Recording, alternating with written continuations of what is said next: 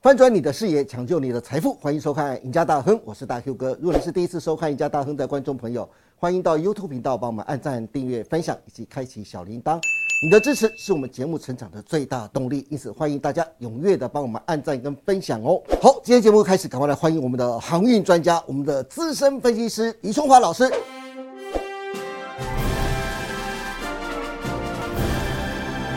华哥你好，哎，大 Q 哥好，各位投资朋友大家好，是哎，华哥是再两天，再过两天呢、啊就是市场投资人跟法人最关心的长荣法说会了。是，长荣预计在十月十四号，也就是礼拜五后天召开法说会，市场关注四个议题，包括现货运价何时止跌，年底欧洲线合约价签订的状况啊，以及货柜航运减班的情形，以及明年海运业的展望。听说外资非常看好，早就进场卡位了。华哥，针对长隆的法说会啊，你又是怎么看的呢？好是的，其实长荣法说会来讲的话，它应该会试出一个比较谨慎的一个态度了哈，因为毕竟现在来讲的话，全球贸易来讲，你看 WHTO 也讲说明年嗯全球的贸易只成长百分之一而已哈。我们讲第一个议题啦，运价何时止跌？嗯好以目前看，我觉得止跌的其实快到了啦，因为哦其实这一波。你看，连续六周几乎都跌停板，是哦都跌停板跌了快五六十趴了。对其实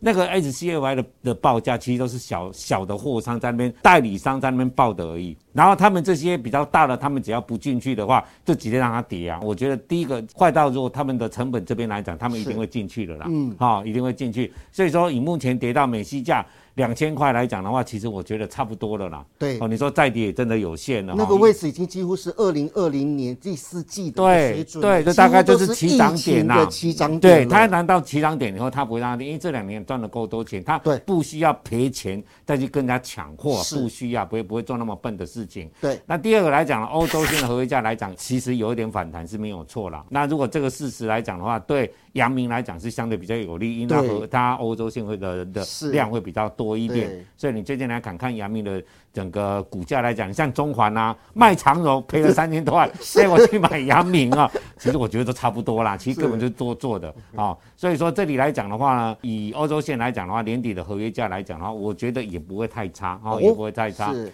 那第三个就是减班的情境，其实早就要减班，对从十月开始，大概从十月之前已经减了百分之十六了。对从十月来讲，要减到三成，全球那个三大联盟的这些行商啊，哈嗯是，大概百分之八十的运量会减到三成哈。那不然就是走空白航班，所以空白航班就是我船不开的话，我没有那么多码头让我去靠。对但是呢，行商这里我不载货可以吧？你这么价我不载给你，我船照开。他是玩这种游戏耶，所以他现在来做的就是控制价格。所以不管是减班的状况来讲，还是说空白船班来讲，其实已经逐渐在增加了。所以说，其实这个供需来讲已经慢慢在反转了啦。嗯那第四个，明年海运的成人展望来讲的话，克鲁曼讲说，差不多二零二四年才有机会降息嘛。对，那如果这样看的话，明年的景气一定相对不好，对所以说明年展望比今年来讲，当然是相对是保守。但是我看最近的一些法人写的评估报告哈，对就是最新的哈，上个礼拜五才出来的而已。是，啊，长荣明年啊，今年大家估一百六十几块，对长荣明年至少也估到六十六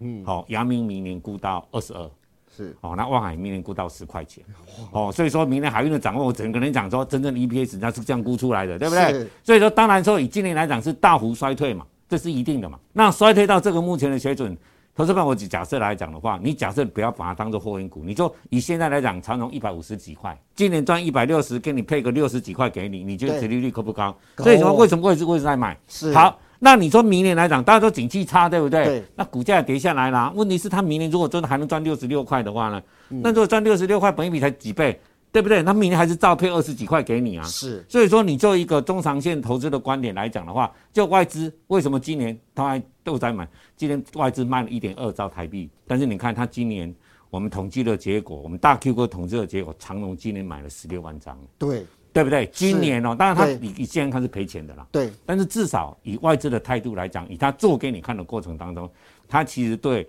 货柜这一块是没有像我们国内的投资人看的这么差啦。没有错，真的。对，这没有看的那么差。可是我想问一下华是哥，他是着眼于像刚才您说的明年的殖利率，还有包括他现在的股净比，货柜三雄的股价已经其实已经低于它的净值了。对，没有不嗯错啊，对啊，对啊，像地域净值现在零点六倍了嘛，哈、因为现在净值今年来讲，如果把今年的换算上去，长荣的净值可以涨到两百七十九块啊。对，哦所以哇以现在看的话，不是只有零点六而已啊，它是因为它第三季、第四季赚的钱还没过去嘛，对它两百零六块是算到上半年的钱而已啊，对对不对？所以说以零点这就两百七十四块的话，就零点六倍啦。那以外资的立场来讲的话，我们来讲说，最近外资在买，很简单。假设你是外资，嗯为什么他要卖台北股市？第一个，我们讲台湾今年的汇率来讲，就贬了快十三趴左右，对对不对？那现在来讲，美国的十年期公债已经涨到四趴左右，是。那你十三加四，你光台湾要赚上十七趴，哎、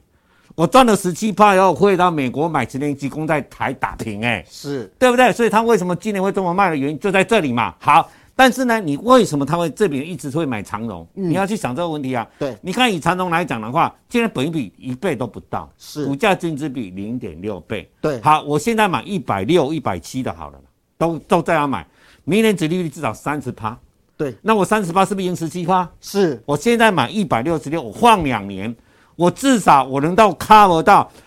汇率的贬值，还有的的殖利率嘛，是对长隆也不会倒啊，对对不对？他也不怕这个东西，而且这两年赚了那么多钱，所以他为什么现在敢买长隆？以人家一个长线投资的观点，他们这样去真的看的，他不是说短线哦，我一百六十六买啊，一百七十块要买没有，但是我现在买了，我就笃定说这两年再差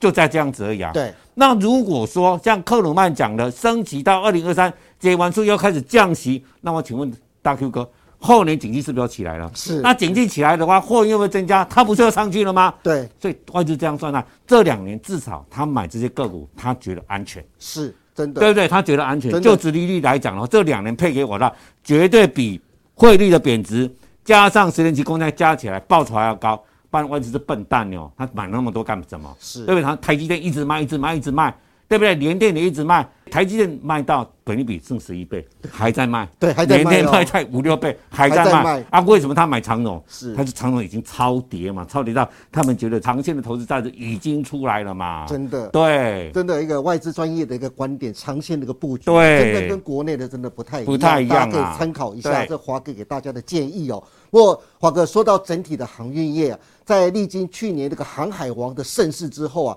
今年二零二二年全球航商最新的运力排行榜揭晓喽。全球最大的货柜航运业者是瑞士的地中海航运，成功的挤下了万年的霸主丹麦的马士基啊，拿下货柜航运一哥的宝座。台湾的长荣跟阳明分别位居在第六名跟第九名。航运业的业内人士表示啊，当最具指标的美西线跌破三千美元的大关，陷入两千美元的成本价保卫战之后，就开始引爆了小型船公司跟非联盟船的竞争淘汰，或由大型航商啊直接整并吃掉。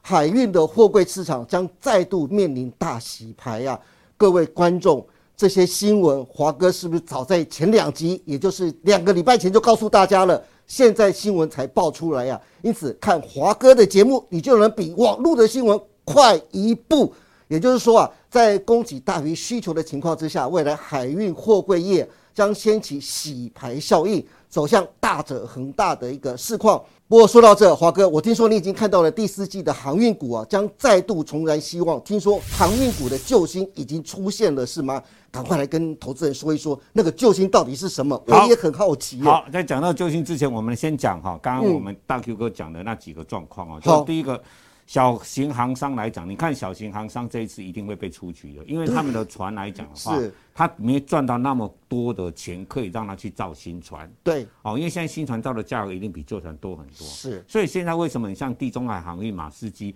他们在这一波赚钱一直在造新来，原因就是为了明年的碳中和。你对看我们台湾哦，光碳哦、碳税哦，一一公吨的碳来讲，它要收十块美金，这是非常高的哦。是，所以接下来来讲的话，光碳中和这个议题，从明年开始会造就很多企业的成本的上升。没错那刚好航运商，尤其这些大航运，对这两年在大赚钱的过程当中，一直在造船，就是为了要适合应这个世界的潮流。对，那第二个来讲的话呢，其实我们讲说在。这里来讲有一个什么大力度，就是很多人知道世界杯，你的印象是什么时候？啊，好、啊，那七八月对不对？对啊哎这次没有，这次是延到十一月。哦，所以疫说情的关系，对疫情的关系哦，十、月二十将在卡达开第世界杯足球赛啊，将成为行业的救星。因为现在七成周边的产品在浙江义乌生产，整个订单量会比去年同期大增了五至七倍。所以最近有听说大陆那边有已经开始有一点在爆仓的一个现象了。对对，所以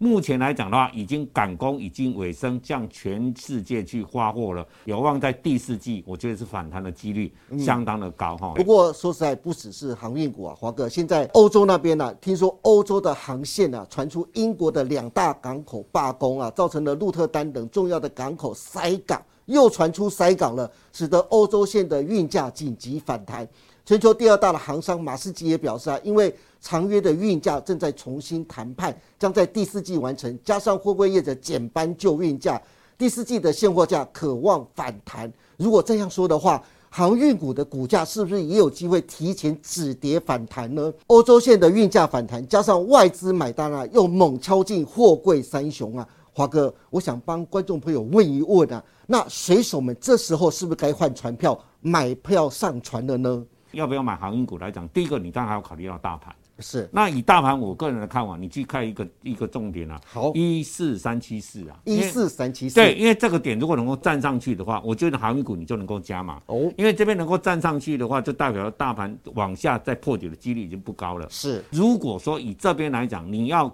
投资航运股来讲，这一波来讲的话，我们如果从三大线型来讲的话，好长荣比较难看了，因为长荣不是不是比较难看，是没有办法去，因为除非你整个还原现形，还原现形好对，但是至少一百四十块周附近，如果说有再跌回来的话，你一定可以买，百分之百可以买，买了绝对赚钱。是如果有再回到一百四这附近，好、这附近啊，假设这个大盘回的话，这是第一个我跟各位投资报告。好，那接下来讲呢，我们讲用阳明用阳明来看了好哈，阳明来看会比较清楚。阳明来讲，你看这一波它已经慢慢逼近月线了，你对看大盘离月线还有段距离哦。是，你看那个望海来讲，其实已经也到逼近月线了。对，所以其实来讲的话，我们看出来，如果说这一波回来再打第二只脚的话，哦，打第二只的，阳明的差不多六十块啦，哈、哦，那望海来讲的话，大概是在六十四、六十五啦。如果这里能够才回来一次，我跟你讲，一定可以买。那重要是说，在明年度过了大盘第四季，明年第一季开始什么？要开始炒配息了。对，要开始炒配息了是，对不对？殖利率又出来了对，殖利率又出来了。他对今年赚这么多，阳明、望海跟长荣至少都二十五趴起跳了。对，这倒是真的，那请问你市场会不会炒这一波？一定炒一这一定波。哦炒啊，你只要它的运价不会再往下跌的话，是大家市场就有恃无恐，就真的给你炒一波给你看。因为我讲难听点，净值两百七十块啦，我炒到零点八倍，是合理吧？合理啊，对不对？我只要炒净值就好啦，我只要不要过它净值两百七，我长隆炒到多少都随便我炒的，对不对？我炒到两百七的话，我赚六十六块来讲呢，我本一比才四五倍。你用现在什么市场的一个类股，可能它本一比会更低了，真的，对不对？我常跟投资们讲一个观念：假设你看这些公司的获利，你不要把长荣当做是货柜的话，以一家公司来讲，净值这么高，赚了这么多钱，本一比都一倍都不到的话，你把股价砍到这边是不智的行为啦。对，对，真的哎，所以说你要不要买？当然，我觉得还是要考虑大盘。是哈、对，那目前大盘来讲，还是要去上一四三七四，不然你等打第二只脚，你再买，对我再买了，等到明年第一季、第二季，当整个升息的状况已经慢慢的没有像干扰市场那么多的时候， 对，货柜三雄明年我觉得一定外资。他今天买十六万张，他怎么可能不想解套？是对不对？对对他一定会炒一一波上定去要的的啦。嘛。对，好，华哥也给大家一个非常重要的一个数字喽，一四三七四，大家把它记起来，或者在第二只脚的时候，又是大家非常好的进场点了。好的，今天非常谢谢李春华老师为大家分享了这么多关于长荣即将在礼拜五，也就是后天召开法说会，针对市场关心的四大议题，帮大家剖析航运的后市啊。此外，世足赛即将在十一月二十号在卡达开踢，外界认为这将是航运业的救星，运价止跌反弹的契机啊。至于外资抢先卡位货柜三雄以及欧洲线运价紧急反弹，第四季的航运股是不是有机会扬帆？水手们是不是该准备换上船票登船了？华哥都给了大家非常好的建议。至于航运股该怎么抢反弹，反弹会到哪边？想知道的，别忘记锁定李春华老师每天盘后的解盘节目《股市龙传》。今天也谢谢大家收看我们赢家大亨，别忘记周一到周四每天下午的五点半，我们再见喽，拜拜。拜拜。